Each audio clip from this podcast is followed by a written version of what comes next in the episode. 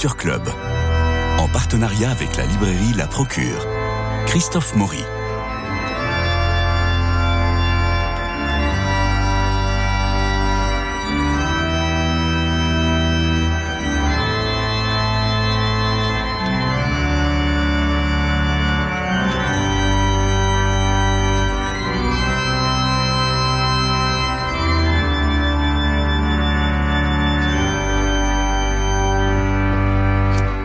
Partenariat avec la Procure, donc forcément avec Jean-François Roth dans notre studio. Dans son essai Les bons chrétiens publié chez Salvatore, Jean de Saint-Chéron rappelait que la sainteté était de toute évidence la vocation universelle de l'homme.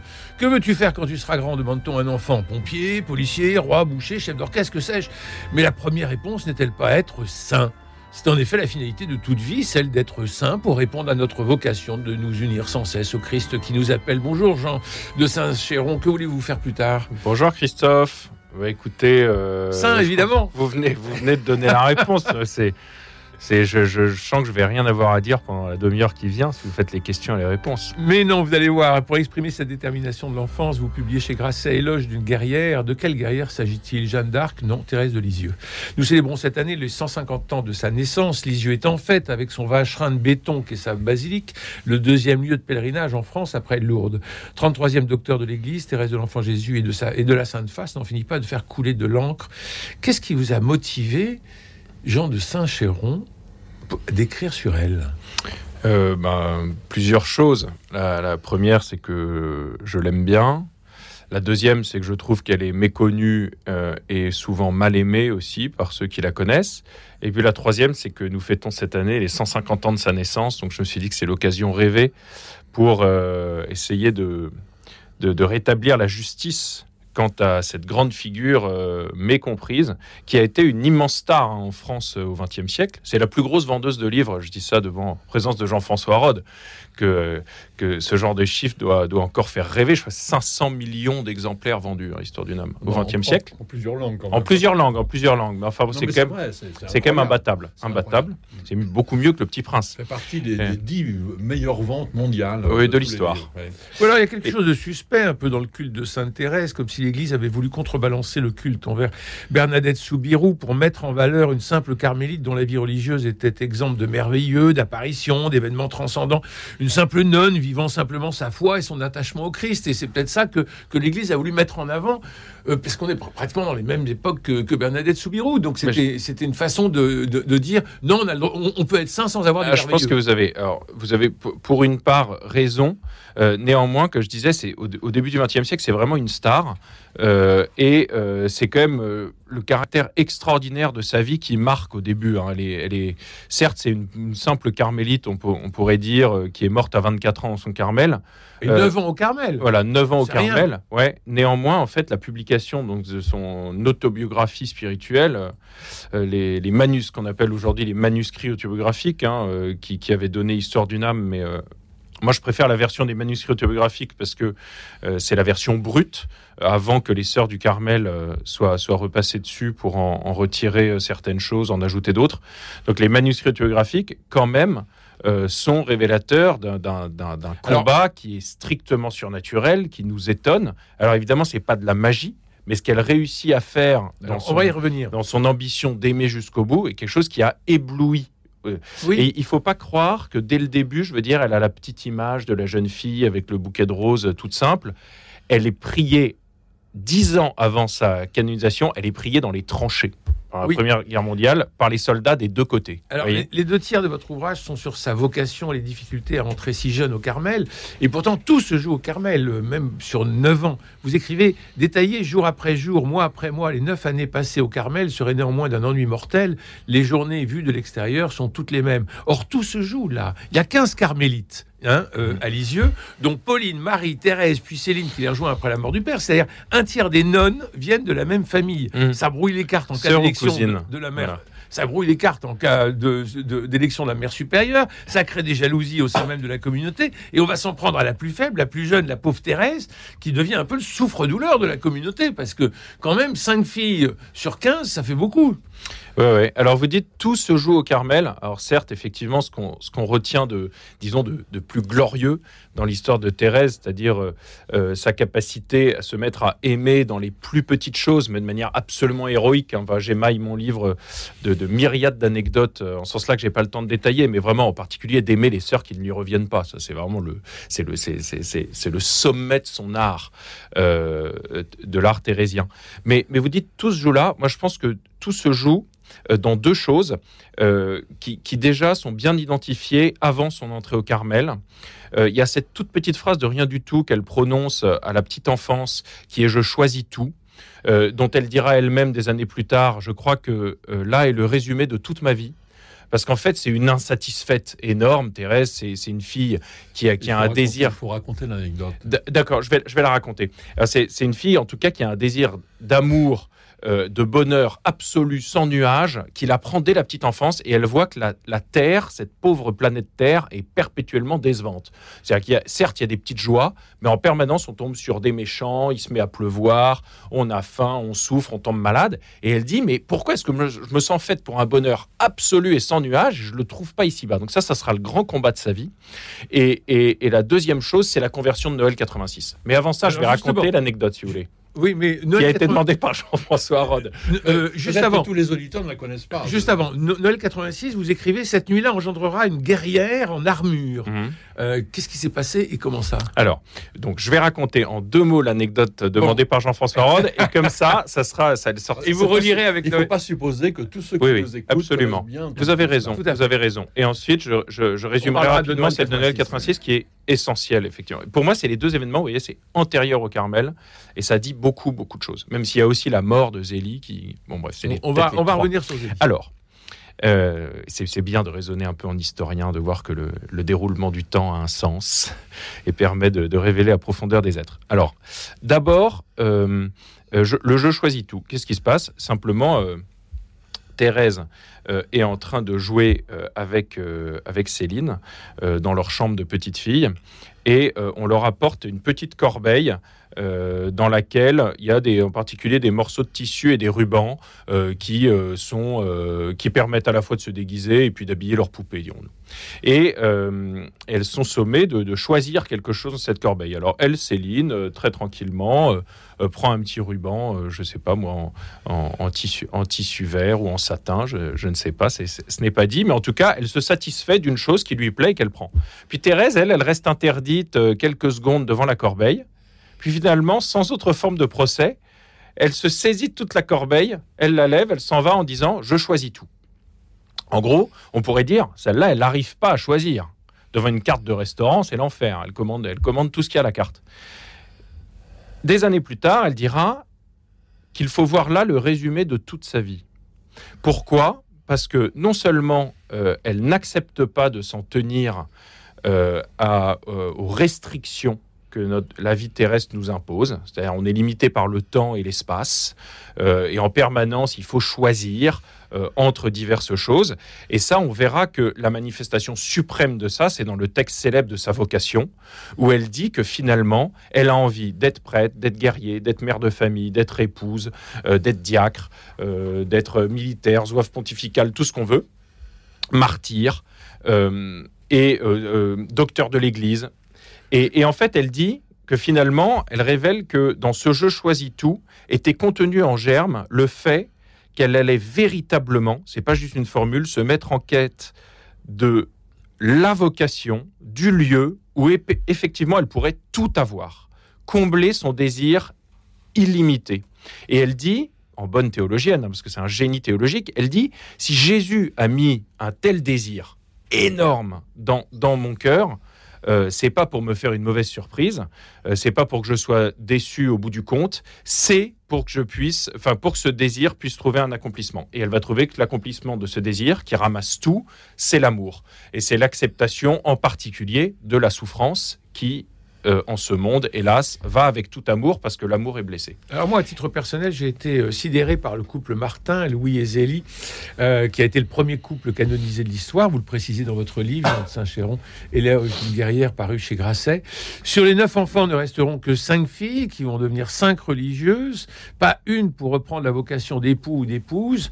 On peut pas dire qu'ils aient créé des vocations ou qu'ils fussent les modèles de vie pour leurs filles. Alors justement, sur, sur, sur Zélie, vous avez un livre à nous proposer. euh, Oui, oui, ça, ça vaut le coup de, de signaler euh, une biographie de Zélie Martin par Christelle Claude de Boissieu. Ça s'appelle donc Zélie Martin, une femme moderne, c'est chez Salvatore.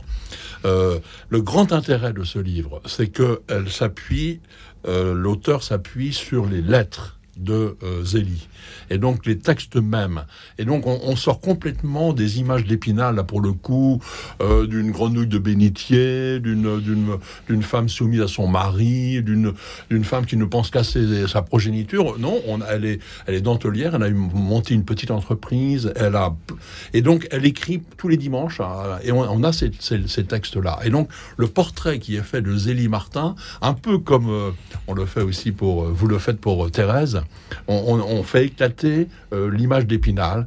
Euh, et donc, euh, voilà, je, je signale que ce livre est, est- est tout à fait intéressant. hein. Bon. Ça s'appelle Zélie Martin, une femme moderne. C'est de Christelle Claude de Boissieu. Bon, elle-.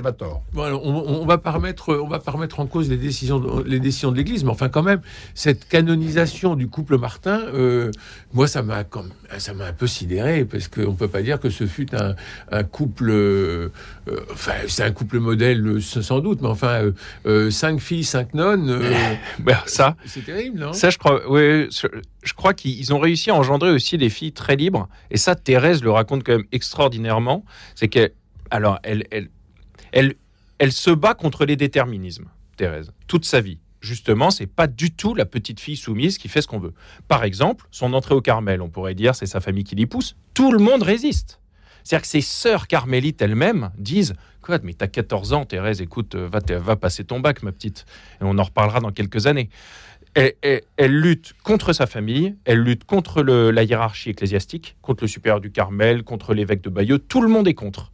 Et finalement, elle veut aller au bout de ce qu'elle veut, de ce qui lui semble Alors, bon. Elle est très volontaire. Donc ça, elle n'est pas, sûr. elle est pas mise sur des rails. Je vais, je vais revenir une seconde et Oui. pour le, euh, alors, sur le couple Martin, je me permets d'ajouter un truc, c'est que ils sont aussi capables de reconnaître quand ils vont, quand ils sont un peu dans des délires mystiques. Par exemple, après leur, euh, leur mariage, ils décident de pas coucher ensemble. Mhm. Euh, leur directeur spirituel très vite leur dit les, les cocos, vous n'avez pas bien compris ce que c'était que le, le mariage. Finalement, ils auront suffisamment d'enfants pour que pour prouver qu'ils ont tenu compte des conseils de l'Église euh, en, en la matière. Pour ce qui est de Thérèse, je vais revenir donc à l'histoire de, de Noël 86, qui est ce, Oui. ce pivot, on pourrait dire la nuit de sa conversion, qui fait d'elle vraiment la guerrière dont j'essaye de dresser le, portrait. Elle se rend compte d'un truc extraordinaire qui ferait sans doute hurler euh, beaucoup de tenants du développement personnel aujourd'hui. C'est que euh, elle rentre de la messe de minuit. euh, Donc il y a plus y a plus que son père parce que Zélie est morte depuis déjà dix ans. et puis Céline, les autres sœurs sont déjà parties. Donc ils rentrent tous les trois de la messe de minuit dans la maison des Buissonnets et il y a les petits souliers devant la cheminée, etc.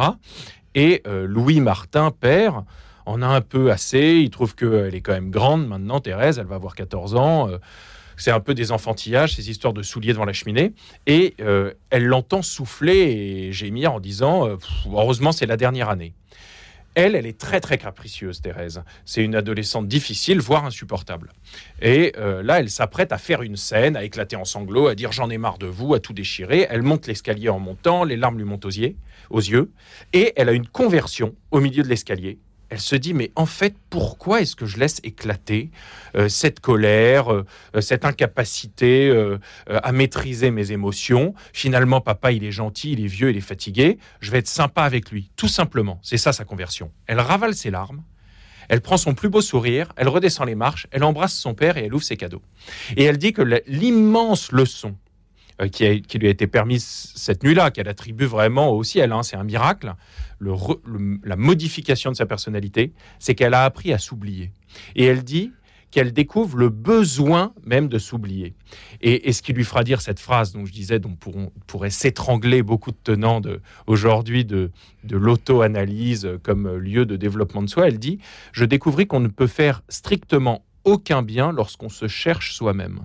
Et en fait, c'est en s'arrachant à elle-même et en voyant ce qui ferait plaisir, non pas à elle, mais à son père, qu'elle entame sa vie de sainteté. Oui, mais enfin, bien des enfants obéissent à leur maman, heureusement. Et, et vous écrivez cet empire sur soi-même en vue de faire le bien, ici faire plaisir à sa mère et au fond obéir à la volonté du bon Dieu.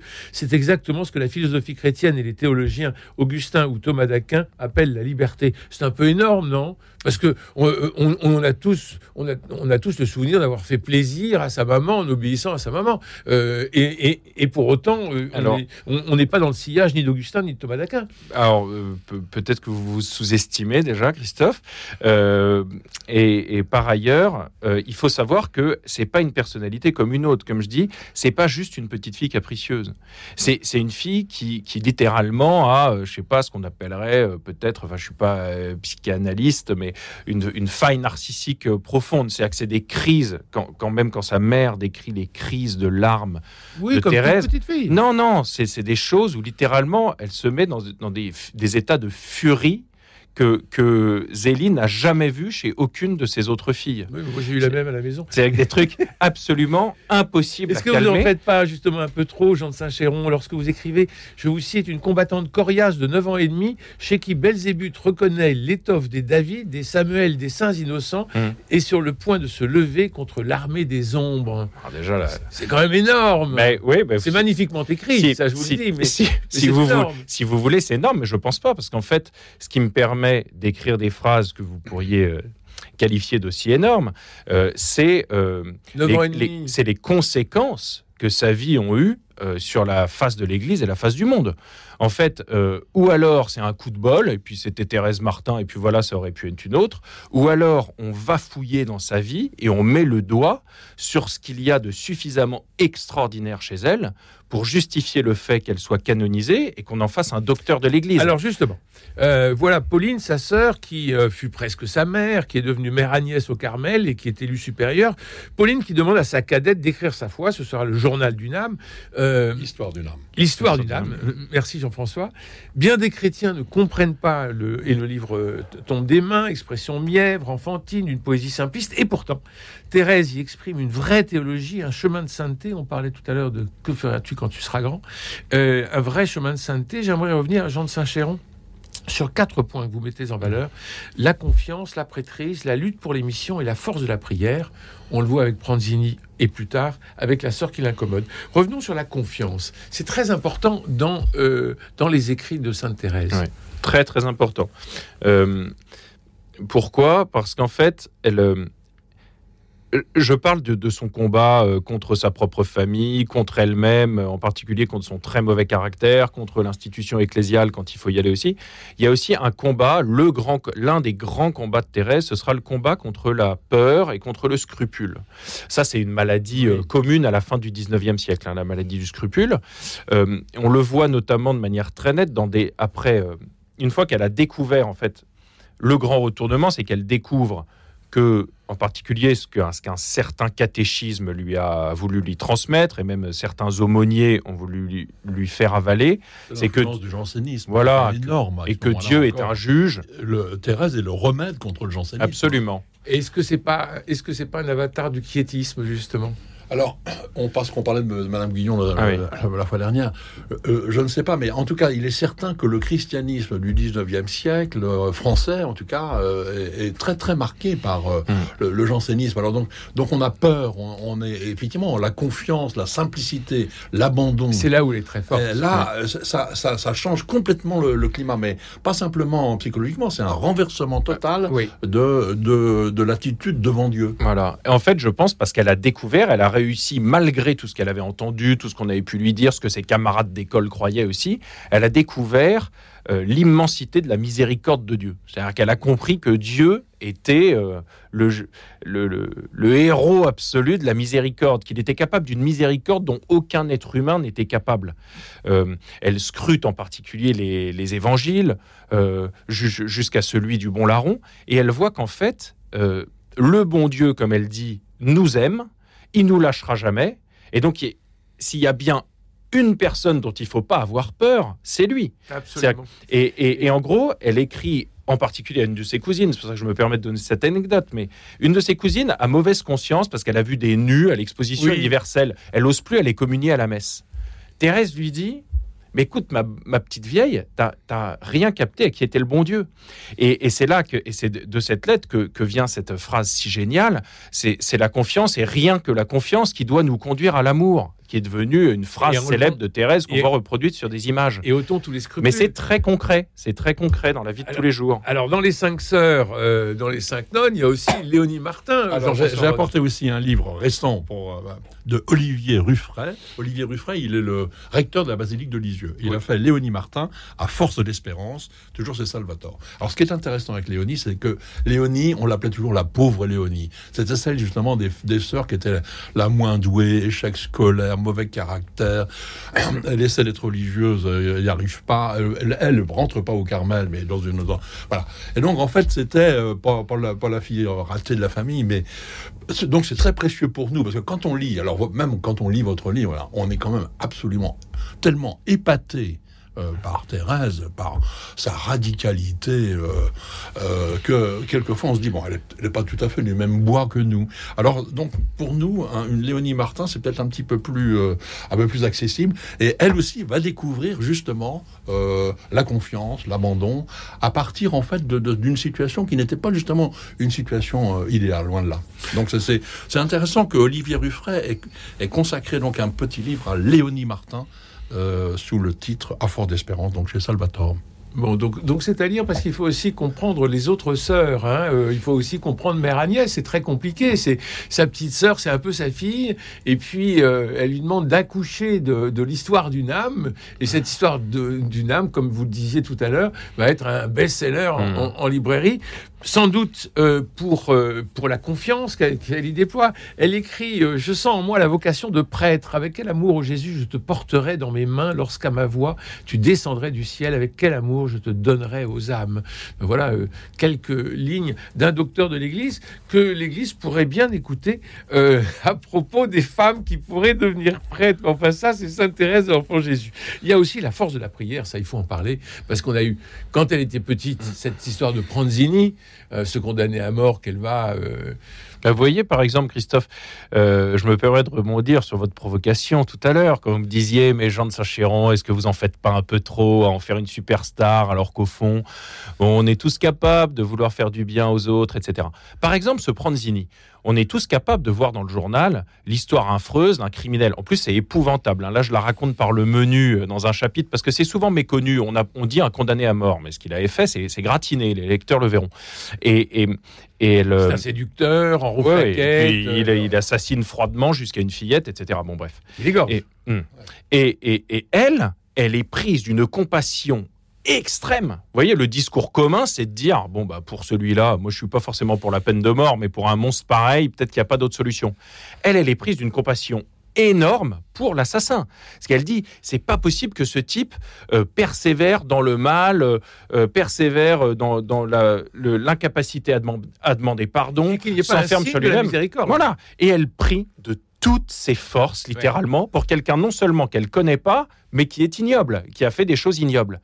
Et elle voit sur l'échafaud, effectivement, à la dernière seconde, elle lit le lendemain dans le journal, dans le journal qui traîne sur le, le guéridon de son père, que Pranzini s'est saisi du crucifix de l'aumônier, lui qui avait refusé de se confesser, refusé de parler à un prêtre, etc., à la dernière seconde, et a embrassé les plaies du Christ. Et elle y voit évidemment une, for- une- une confirmation éclatante de sa vocation à rentrer au Carmel, tout simplement. Parce que qu'est-ce qu'on fait au Carmel? On prie pour les pécheurs. Oui. Et, Et- et- mais là, justement, Jean même ça, euh, euh, il ne s'est pas confessé. Non. Hein, il n'a pas exprimé Non. son de regret. Il a juste fait un geste. Embrasser elle, un elle crucifix. dit, ah bah ça y est, il est certainement sauvé. Et ce qui est génial, c'est qu'elle suffit, dit même pas qu'il est certainement. Elle dit qu'il est au ciel. Absolument. Elle l'affirme. Un autre livre, Jean-François Roth, que vous Alors, je, vous je, je sens du sujet, je voudrais aussi vous signaler un livre que, que je trouve euh, tout à fait important de Paul Desfarges. Euh, Paul Desfarges, il, est, euh, il a été archevêque d'Alger, il est évêque euh, algérien, il a été à Constantine avant, etc. Ça s'appelle Une église dans la mangeoire, témoignage d'un évêque d'Algérie, avec une préface du cardinal Jean-Marc Aveline, c'est chez Mediapol. Et donc, ce qui est intéressant, c'est qu'on a quelqu'un qui a vécu pendant 40 ans comme responsable d'église Euh, en, Algérie. Et ce titre est très spécial, Une église dans la mangeoire. Et si j'ai deux secondes, je vous dis comment il l'explique. Nous sommes l'église de la mangeoire. L'Esprit et Marie nous déposent et nous disposent, faisant de nos vies des vies livrées par amour. Certes, l'église est toujours aussi l'église de la scène. D'ailleurs, la mangeoire évoque déjà la patelle. Mais notre église, malgré sa longue histoire qui remonte au 1er siècle, est en ce moment encore dans une période d'enfantement. Aussi, la crèche et la spiritualité de Bethléem éclairent-elles d'une douce lumière le chemin de notre église. Finalement, le rapport des, des chrétiens aux musulmans en Algérie, c'est très, c'est- théré- c'est c'est un- c'est très thérésien. Merci. C'est très thérésien. Ce sont dans les petites choses du quotidien que se sculpte la sainteté. Merci euh, Jean de Saint-Chéron. Éloge d'une guerrière chez Grasset. Il me reste à remercier Jean-Paul Lérine pour la réalisation, Philippe Malpeuch pour les génériques, François Dudonné pour l'organisation des studios, Louis-Marie Picard pour la retransmission sur les réseaux sociaux. Demain, c'est vendredi. Nous nous retrouvons pour aller au théâtre. Bonne journée à tous. Prenez soin de vous. Et c'est les petites choses qui font les grandes saintetés. Merci, Sainte Thérèse et Jean de Saint-Chéron. Merci Christophe.